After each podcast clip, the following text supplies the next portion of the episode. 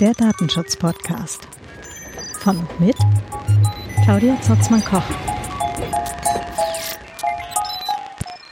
Hallo und herzlich willkommen äh, zum Datenschutz-Podcast und zum Jena Writers Podcast.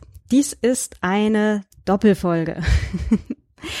ähm, und zwar habe ich mich äh, gerade diese Woche unterhalten mit der Julia Reda.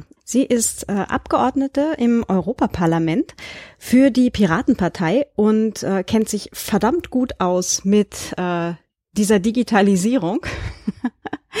ähm, also ist wirklich Fachfrau für äh, digital, für Netzpolitik und für das Urheberrecht.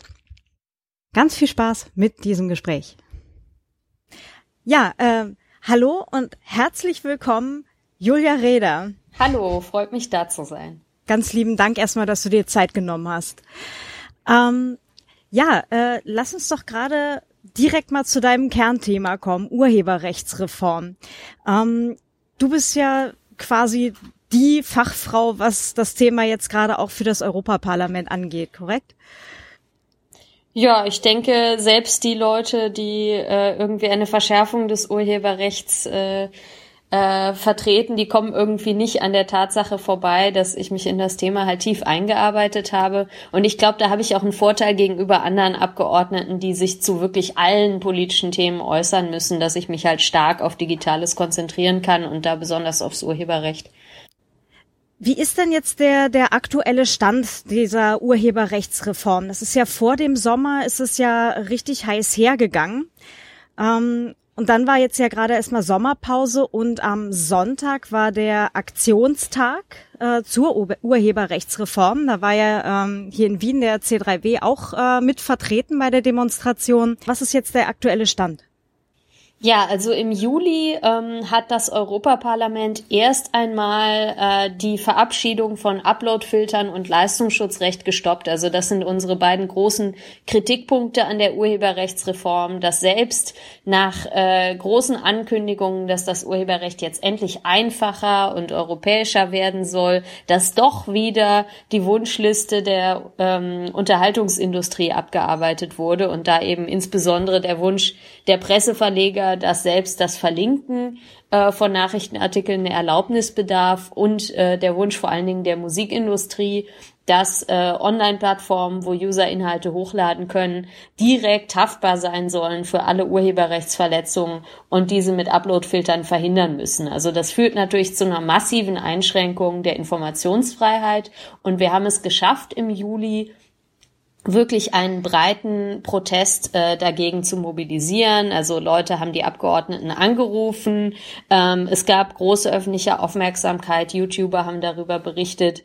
Und letzten Endes hat das Parlament äh, wohlgemerkt mit einer sehr knappen Mehrheit dagegen gestimmt, auf Basis dieses Textes jetzt gleich ähm, Verhandlungen mit dem Rat aufzunehmen. Allerdings das Problem, das wir jetzt haben, viele der Leute, die da protestiert haben im Juli, die denken, okay, wir haben gewonnen jetzt können wir uns wieder zurücklehnen. Aber tatsächlich äh, war das nur ein Aufschub. Also was gemacht wurde, war zu sagen, wir nehmen diesen Text mit Uploadfiltern und Leistungsschutzrecht jetzt nicht einfach an, sondern wir wollen Änderungsanträge da, dazu abstimmen. Und das passiert jetzt am 12. September. Deshalb haben wir diesen Aktionstag ähm, äh, abgehalten am Wochenende, um allen Aktivisten klarzumachen, jetzt äh, müssen wir uns wieder reinhängen, denn die Sommerpause ist jetzt vorbei. Und ähm, die Abgeordneten werden massiv äh, von äh, ja mit Lobbynachrichten überzogen, auch von Seiten der Verlage und der Musikindustrie. Und wenn wir da jetzt einfach aufhören und äh, äh sagen, naja, äh, unsere Nachricht ist angekommen, dann besteht die Gefahr, dass am 12. September die Uploadfilter und das Leistungsschutzrecht doch einfach durchgewunken werden. Hm. Ähm, Uploadfilter sind ja keine sonderlich gute Idee.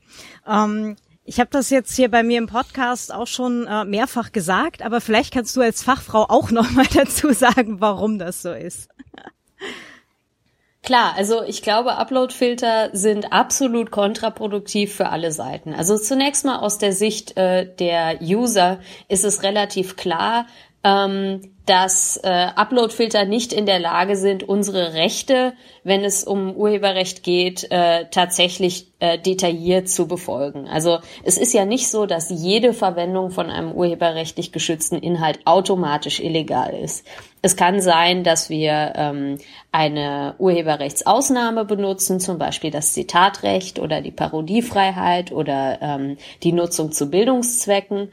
Und es kann auch sein, dass wir vielleicht eine Lizenz erworben haben oder möglicherweise sogar der ursprüngliche ähm, Urheber sind, der Filter das aber einfach nicht weiß. Also nur um ein Beispiel zu nennen, in Deutschland ähm, hatte eine Aktivistinnengruppe vor kurzem äh, ein Musikvideo bei YouTube eingestellt, die nannten sich Pink Stinks und haben gegen ähm, sexistische Werbung protestiert. Und äh, dieses YouTube-Video war super erfolgreich. Äh, äh, es ging irgendwie die Zuschauerzahlen durch die Decke und die wurden dann ins Fernsehen eingeladen zu RTL. Äh, RTL hat das Video gezeigt und am nächsten Tag war es bei YouTube geblockt. Was passiert ist, ist halt, naja, RTL registriert alles, äh, was sie senden mit den Upload-Filtern von YouTube und äh, äh, geht einfach davon aus, dass sie die Urheber sind. Und da hat nie ein Mensch drauf geguckt und überprüft, ob das überhaupt Sinn macht. Also das heißt, es ist schlecht für User, die möglicherweise von ihren Rechten Gebrauch machen wollen, wie dem Zitatrecht. Und es ist gerade auch schlecht für kleine Urheber, die möglicherweise gelöscht werden, weil irgendjemand anders ihre Werke als ihre eigenen ausgegeben hat. Und auch für die Wirtschaft ist es Mist, weil ähm, alle regen sich darüber auf, dass irgendwie Google und Facebook zu viel Macht haben. Aber was ist denn, wenn ein kleines europäisches Unternehmen versuchen will, ähm, mit denen Konkurrenz aufzunehmen und irgendwie ein innovatives Angebot machen? Wenn die von Anfang an irgendwie äh, Tausende von Euro in Uploadfilter investieren müssen, äh, die dann noch nicht mal richtig funktionieren und befürchten müssen, sobald der Filter auch nur einen Fehler macht, werden sie verklagt, dann ist es klar, dass niemand in diese Unternehmen investieren wird und wir eigentlich die äh, Vormachtstellung von Google und Facebook nur noch unterstützen. Ja, und finanziell auch noch, weil das sind die, die ja jetzt schon die Filter am Start haben und das dann wahrscheinlich eben für alle anderen lizenzieren würden. Ne? Also die verkaufen dann quasi ihre Filter an alle anderen. Ne? Ja, klar. Also ja, also im Moment ist es so, dass äh, Google einen äh, Filter für Musik hat, Content ID. Ähm, für viele andere Arten von urheberrechtlich geschützten Inhalten gibt es überhaupt keine Filter. Also die müsste dann erstmal jemand bauen. Und ähm, also Google selbst sagt, sie hätten in die äh, Entwicklung von ähm, Content ID 60 Millionen Dollar investiert und das ist nur für Musik. Das heißt, ähm, also es ist relativ klar, dass sich kleine Unternehmen nicht leisten können, ihre eigenen Filter zu bauen. Das heißt, denen wird gar nichts anderes übrig bleiben, als diese Technologie von den großen Unternehmen zu lizenzieren, die ja eigentlich durch dieses Gesetz äh, eingeschränkt werden sollten. Hm. Ähm, was sind denn Alternativen, brauchbare Alternativen zu Upload-Filtern? Ja? Oder beziehungsweise, wo können sich jetzt auch äh, europäische Künstlerinnen hm. oder auch Verlegerinnen umschauen? Wo kann man sich denn ein Beispiel nehmen? Gibt es schon irgendwas Funktionierendes? Naja, also die Alternative zum Upload-Filtern ist natürlich, ähm, dass man sagt, also in bestimmten Bereichen, wo Plattformen, die wirklich ähm, äh, ihr äh, Geschäftsmodell darauf abzielen, bestimmte Inhalte zu monetarisieren, dass die dann wirklich Lizenzen mit den Verwertungsgesellschaften abschließen. Also es ist ja auch teilweise schon so, dass zum Beispiel YouTube oder äh, Facebook äh, mit den Verwertungsgesellschaften für Musik äh, Rahmenverträge haben, die ihnen erlauben, äh, beliebige Musik zu spielen. Ähm, die Klage von Seiten der Musikindustrie ist dann meistens, dass die nicht genug zahlen. Allerdings wird die Einführung eines neuen ähm, äh, Rechts auch nicht dazu führen, dass die plötzlich mehr zahlen. Also das haben wir auch beim Leistungsschutzrecht äh, gelernt, wo irgendwie dieser Glaube besteht, dass ähm, wenn man nur die Urheberrechte stärkt, dass dann plötzlich am anderen Ende mehr Geld rauskommt. Aber ähm, also das Leistungsschutzrecht in Deutschland hat äh, den Verlagen nur Verluste eingebracht. Also was man stattdessen machen könnte, wäre zu sagen, man führt ähm, eine Pauschalabgabe ein. Also man könnte zum Beispiel sagen, Remix und ähm, Memes und alle möglichen Arten der Alltagskultur, äh, die urheberrechtlich geschützte Inhalte verwenden, werden komplett legalisiert und dafür zahlen die Plattformen äh, im Gegenzug eine Abgabe an die Verwertungsgesellschaften. Das wäre so ähnlich wie mit der Privatkopie. Jetzt sind auch nicht alle Fans von der Privatkopie, also manche Leute finden das auch unfair, dass sie dann irgendwie zahlen müssen jedes Mal, wenn sie äh, ähm, irgendwie einen USB-Stick kaufen egal ob sie äh, da jetzt Musik drauf tun oder nicht. Aber ich glaube, es hat zumindest zu einem gewissen Frieden in dem System geführt, wo alle Seiten irgendwie gleichermaßen unzufrieden sind. Und das könnte man auch für Plattformen machen. Eine andere Möglichkeit wäre, dass man sich anschaut, wie funktioniert's beim Radio. Also da ist es auch so, ähm, dass äh, die Rechteinhaber es einem nicht verbieten können, bestimmte Musik im Radio zu spielen, ähm, aber äh, sie werden äh, auf jeden Fall bezahlt und die kleinen Radiostationen zahlen weniger als die großen. Ähm, allerdings, ja, das sind vor allen Dingen Probleme auf dem Musikmarkt. Und was bei diesem Artikel 13 völlig ver, äh, in Vergessen gerät, ist, dass er eben nicht nur für Musik gilt, sondern für alle urheberrechtlich geschützten Inhalte, egal ob eigentlich ein Problem besteht oder nicht. Also es gibt äh, äh, zum Beispiel urheberrechtlich geschützte Inhalte, wo es überhaupt nicht zur Debatte steht, dass irgendwelche Plattformen da Schaden anrichten würden. Also das beste Beispiel ist, denke ich, Software. Ähm, Softwareentwickler haben natürlich ein Urheberrecht an der Software, die sie entwickeln, laden sie aber meistens freiwillig auf äh, verschiedene Plattformen hoch, zum Beispiel auf GitHub. Und ähm, da wird niemand dabei ausgebeutet. Also es ist ein wichtiger Bestandteil ähm, äh, der Industrie und ähm, äh, diese Arten von ähm, Plattformen werden eben genauso von Artikel 13 betroffen. Das heißt also, sinnvolle Lösungen zu finden, äh, die nicht auf Uploadfilter aufbauen und äh, die sich tatsächlich auf die Lösung des Problems beschränken, um das es hier geht, nämlich äh, ähm, dass die Musikindustrie ähm, Rahmenverträge äh, haben möchte mit den Plattformen, wo Musik äh, äh, vermarktet wird. Und ähm, also dafür liegen Vorschläge auf dem Tisch. Es ist halt die Frage, ähm, ja, ob die, die Verfechter dieser Reform tatsächlich bereit sind, auf Uploadfilter zu verzichten, weil ich glaube, den meisten Urhebern geht es nicht darum, ihre Inhalte aus dem Netz äh, äh irgendwie zu entfernen, sondern denen geht es um faire Bezahlung und das könnte man wesentlich einfacher haben. Mhm, genau, das gilt ja für Autorinnen und Autoren ganz genauso und äh, also jetzt nicht nur für die Musikindustrie. Das ähm, habe ich ja jetzt dann halt auch äh, auf diversen äh, Autoren-Mailing-Listen äh, halt auch vor dem Sommer sehr gut mitbekommen, äh, in welche Richtung äh, da halt argumentiert wird. Und das war leider halt auch immer eher pro äh, Upload-Filter, pro äh, Leistungsschutzrecht. Ähm, aber ich denke, dass es da sinnvollere Alternativen geben muss. Ähm, du sagtest gerade ja als Beispiel auch die Open Source Software. Ähm, es gibt ja auch Autorinnen und Autoren oder auch Künstlerinnen und Künstler, die ihre faire Bezahlung durch quasi Crowdfunding äh, bekommen. Also äh, Plattformen wie Patreon oder Steady ähm, bieten da ja schon irgendwie Möglichkeiten, dass man eben ja die Bezahlung halt auf andere Beine stellt als auf ähm, das ja quasi äh, Verleger äh, Modell, das wir irgendwie aus den 1960er Jahren, glaube ich, immer noch haben.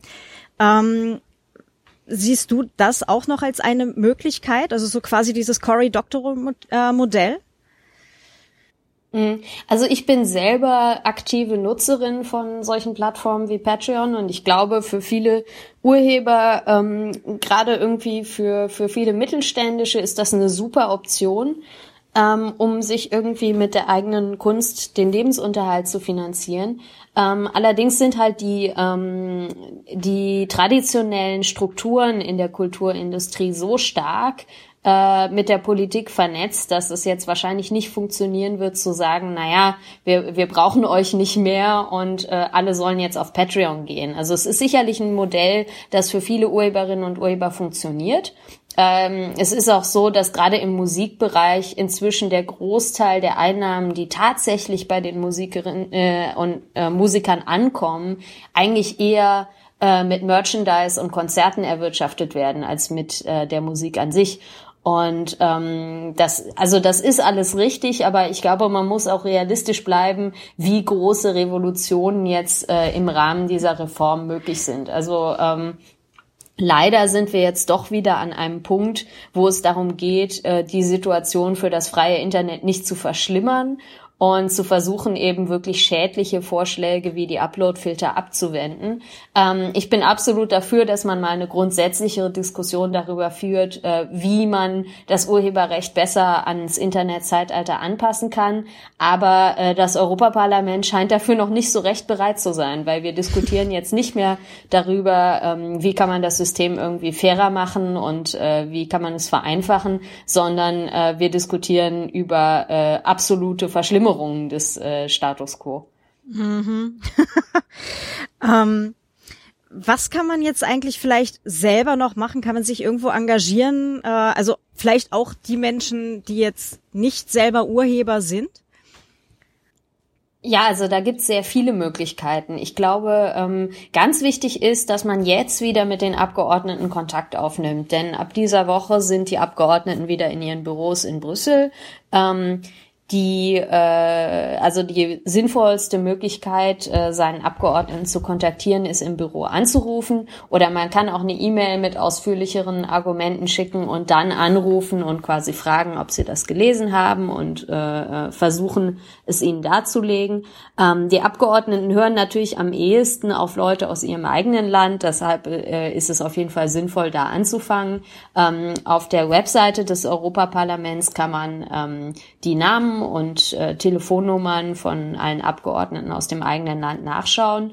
Äh, wenn man sich darüber hinaus engagieren will, ist es sinnvoll, ähm, die netzpolitischen Organisationen im eigenen Land äh, zu unterstützen. Also da äh, gibt's äh, Chaos Computer Club, es gibt äh, Epicenter in Österreich, es gibt viele andere, EDRI auf europäischer Ebene, die sich immer über Unterstützung und auch über Spenden freuen und äh, wirklich großartige Arbeit leisten, wenn es darum geht, äh, die digitalen Bürgerrechte äh, zu unterstützen. Aber ähm, ja, also die Abstimmung ist schon am 12. September. Wir haben furchtbar wenig Zeit und es ist wirklich wichtig, diese Zeit zu nutzen und jetzt direkt mit den Abgeordneten Kontakt aufzunehmen. Und natürlich das Thema auf Social Media teilen, darüber schreiben, ist äh, auch extrem wichtig. Hm. Hast du schon eine milde Einschätzung, in welche Richtung es gehen könnte? Es ist sehr schwer einzuschätzen. Also in der Abstimmung im Juli waren es 318 gegen 278, also 40 Stimmen Unterschied. Das ist nicht gerade viel. Und 150 Leute haben entweder nicht abgestimmt oder sich enthalten. Das heißt also, es kann das Pendel kann in beide Richtungen schwingen und es ist wirklich wichtig, jetzt ganz viel Überzeugungsarbeit zu leisten, ähm, um, um das Ganze eben äh, in eine sinnvolle Richtung zu lenken. Ich glaube, bisher hatten die Unterhaltungsindustrien einfach das Gefühl, sie müssen gar nicht Kompromisse eingehen. Also jede noch so dumme Idee, die von ihnen kommt, wird schon von der Politik umgesetzt. Also das Leistungsschutzrecht ist das beste Beispiel. Das ist ähm, absolut gescheitert in Deutschland und Spanien, wo es äh, ausprobiert wurde. Und trotzdem äh, läuft es Gefahr, jetzt auf Europaebene umgesetzt zu werden. Und ich glaube, deshalb ist das Wichtigste einfach zu zeigen, also es, es läuft nicht mehr, dass solche Gesetze mehr oder weniger unbemerkt von der Öffentlichkeit auf EU-Ebene verabschiedet werden und dass die Proteste erst kommen, wenn das dann in zwei oder drei Jahren äh, national umgesetzt wird. Das ist, glaube ich, das Allerwichtigste, dass die Abgeordneten das Gefühl haben,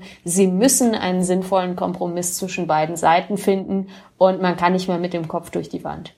Mhm. Und außerdem nächstes Jahr sind Europawahlen. Das heißt also, die Abgeordneten schauen jetzt auch noch mal stärker darauf, äh, wie die Öffentlichkeit auf verschiedene Dinge äh, reagiert. Denn äh, die Endabstimmung, also nachdem Parlament und Rat sich auf einen gemeinsamen Text geeinigt haben zur Urheberrechtsreform, diese Endabstimmung wird im Frühling stattfinden, wahrscheinlich kurz vor der Europawahl. Und ähm, also äh, wenn, wenn klar ist, die Öffentlichkeit steht diesem Problem, äh, diesem Vorschlag sehr kritisch gegenüber, dann äh, werden sich die Abgeordneten das zweimal überlegen, wie sie da abstimmen. Mhm. Ja, dann hoffen wir mal, dass es äh, in eine für alle Seiten äh, positive und äh, ja produktive Richtung letztendlich dann gehen wird. Ganz lieben Dank, Julia. Ja, das hoffe ich auch. Vielen Dank euch und ja. Äh Bis demnächst, genau. ja, das war's auch schon wieder für heute. Ähm, die Links äh, habe ich euch alle in die Show Notes gegeben und noch ein paar Informationen. Ähm, auch wo ihr euch noch äh, ja beteiligen könnt, äh, wo ihr euch engagieren könnt. Ähm, ja, jetzt am 12. September sollten wir alle zusehen, dass wir zumindest Uploadfilter und Leistungsschutzrecht äh, irgendwie aus dieser Gesetzgebung raushalten, aus den genannten Gründen. Ich habe das ja ohnehin auch schon gesagt, äh, den Link zu der Folge, wo ich's äh, gesagt hatte, den gibt's ebenfalls in den Show Notes. Ähm, ja, und ansonsten äh, Daumen drücken, aber nicht nur, sondern selbst aktiv werden, äh, Menschen anrufen, auf Social Media laut sein und ähm, auf jeden Fall selbst eine Meinung bilden. Nicht einfach nur das, was irgendwelche Lobbyvereine sagen, egal für welche Richtung, einfach äh, übernehmen, sondern wirklich selbst nochmal nachlesen, drüber nachdenken und überlegen, was die beste Lösung äh, sein kann, dass wir halt eine, eine faire Bezahlung für Künstlerinnen und Künstler, für Autorinnen und Autoren im digitalen Zeitalter bekommen. In diesem Sinne, habt doch einen ganz schönen Tag und ich hoffe, wir lesen uns ungefiltert auch dann in der zweiten Septemberhälfte wieder. Bis bald, eure Claudia. Ciao.